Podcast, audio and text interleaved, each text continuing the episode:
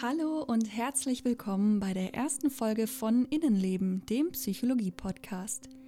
Ich bin Julia und ich freue mich schon riesig darauf, euch für eine Weile in die spannende und manchmal auch ziemlich verwirrende Welt der menschlichen Psyche zu entführen.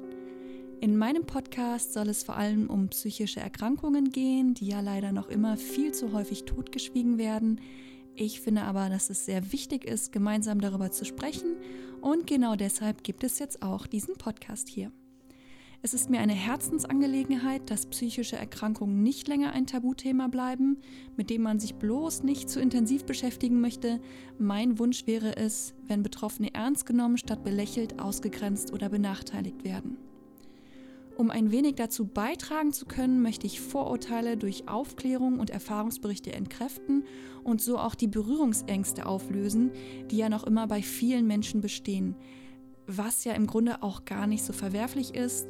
Dinge, die wir nicht verstehen, werden für uns häufig erst einmal als bedrohlich und negativ eingeordnet.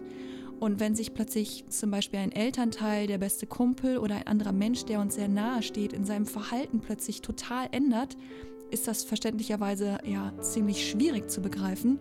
Aber statt dann auf Abstand zu gehen, ähm, aus Angst oder Sorge oder eben weil man nicht genau weiß, was man tun soll, sollte man eben genau das Gegenteil tun, nämlich genau hinsehen und miteinander sprechen.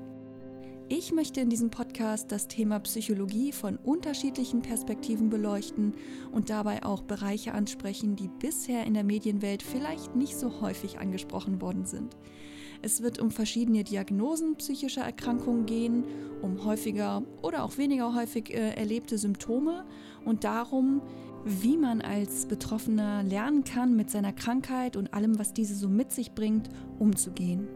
Das schließt natürlich auch all die Möglichkeiten ein, die einem vom Gesundheitssystem zur Verfügung stehen, also was für Therapiemöglichkeiten es gibt, was die Unterschiede der vielfältigen Herangehensweisen sind, was Selbsthilfebücher vielleicht auch leisten können und was man sonst noch so tun kann, damit es einem besser geht.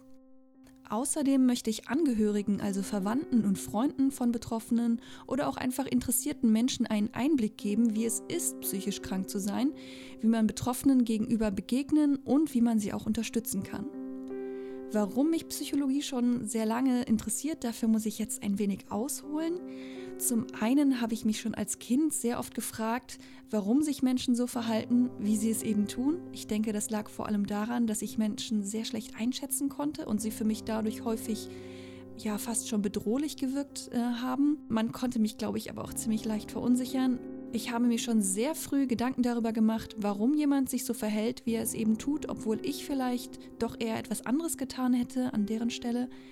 Damit ich mich nicht so unsicher in der Gegenwart von anderen Menschen fühlen musste, habe ich durch Beobachtung dann versucht, das Verhalten ein bisschen besser einordnen zu können.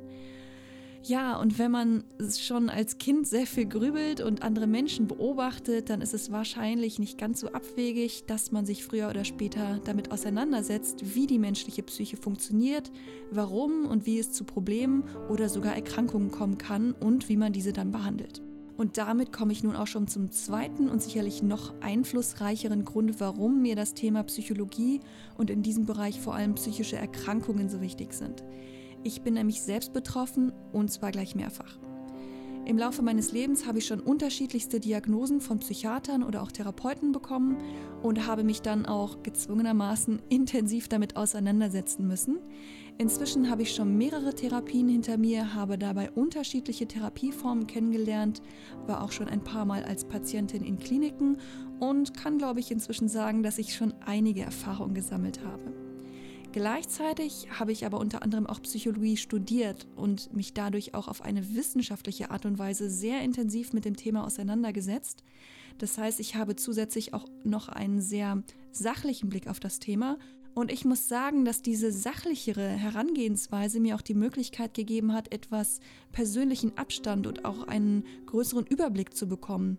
Wenn man sieht, wie viele verschiedene Theorien, Studien, Therapieansätze und wissenschaftliche Erkenntnisse es gibt, bekommt man auch ein wenig mehr Hoffnung, dass es immer mehr gute Möglichkeiten gibt, sich Schwierigkeiten zu stellen. Und das sehe ich nicht nur in Bezug auf Erkrankungen so, sondern ich sehe auch Chancen für das Zusammenleben innerhalb unserer Gesellschaft.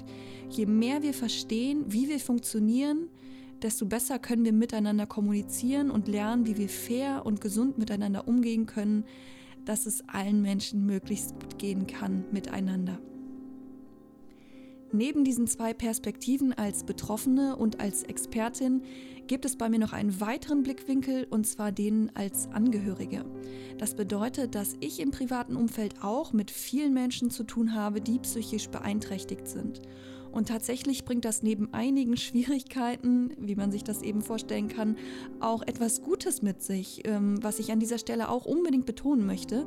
Denn auch wenn es sehr schwer ist mit anzusehen, wenn es guten Freunden schlecht geht oder sich jemand aus der Familie wegen Burnout oder Depressionen in eine Klinik einweisen lässt, es gibt da auch große Chancen, die häufig nicht gesehen werden. Bei einem guten, konstruktiven Austausch miteinander kann man ziemlich viel voneinander lernen. Und zwar einiges über sich selbst, über seinen Gesprächspartner, aber auch über unsere Gesellschaft. Und wenn man gemeinsam durch Krisen geht und sie übersteht, hat man eine ganz andere Bindung, einen ganz anderen Zugang zu diesem anderen Menschen. Und man weiß natürlich auch, auf wen man sich verlassen kann und auf wen nicht was man für Eigenschaften an anderen Personen sucht und schätzt und welche eben eher nicht. Und ja, es ist sicherlich ein sehr harter Lernprozess, aber ich finde auch ein sehr wertvoller und ähm, ich möchte hier und da den Blickwinkel immer wieder auch darauf legen, dass es eben nicht nur alles schwierig und blöd und anstrengend und eben negativ ist, wie es eben bei einer Krankheit so ist, sondern dass es auch Chancen gibt und ähm, dass man sehr viel daraus lernen und mitnehmen kann für sein weiteres Leben. Aber zurück zum Thema dieses Podcasts. Dadurch, dass ich gleich drei verschiedene Perspektiven in mir vereine, nämlich einmal die als Selbstbetroffene von psychischen Erkrankungen, die als Expertin und die als Angehörige, möchte ich euch auch an genau diesen drei verschiedenen Blickwinkeln teilhaben lassen. Und was ich auch noch sehr wichtig finde, ich möchte euch sehr gerne mit einbeziehen. Jeder Mensch hat eigene wertvolle Erfahrungen und Gedanken und die würde ich hier auch sehr gerne zu Wort kommen lassen. Wenn ihr also Themenwünsche, Anregungen oder Fragen habt, könnt ihr mir sehr gerne schreiben. Ich freue mich schon sehr auf die kommenden Folgen und bin wahnsinnig gespannt, wie euch der Podcast gefällt, welche Themen euch interessieren und in welche Richtung sich das Ganze noch so entwickeln wird. Je nachdem, was ich für Feedback von euch bekomme, werde ich mich auf bestimmte Themen mehr fokussieren, mehr oder weniger von meinen persönlichen Erfahrungen als Betroffene teilen oder eben auch nicht. Wir werden sehen. Ich freue mich auf einen konstruktiven Austausch mit euch. Bis bald.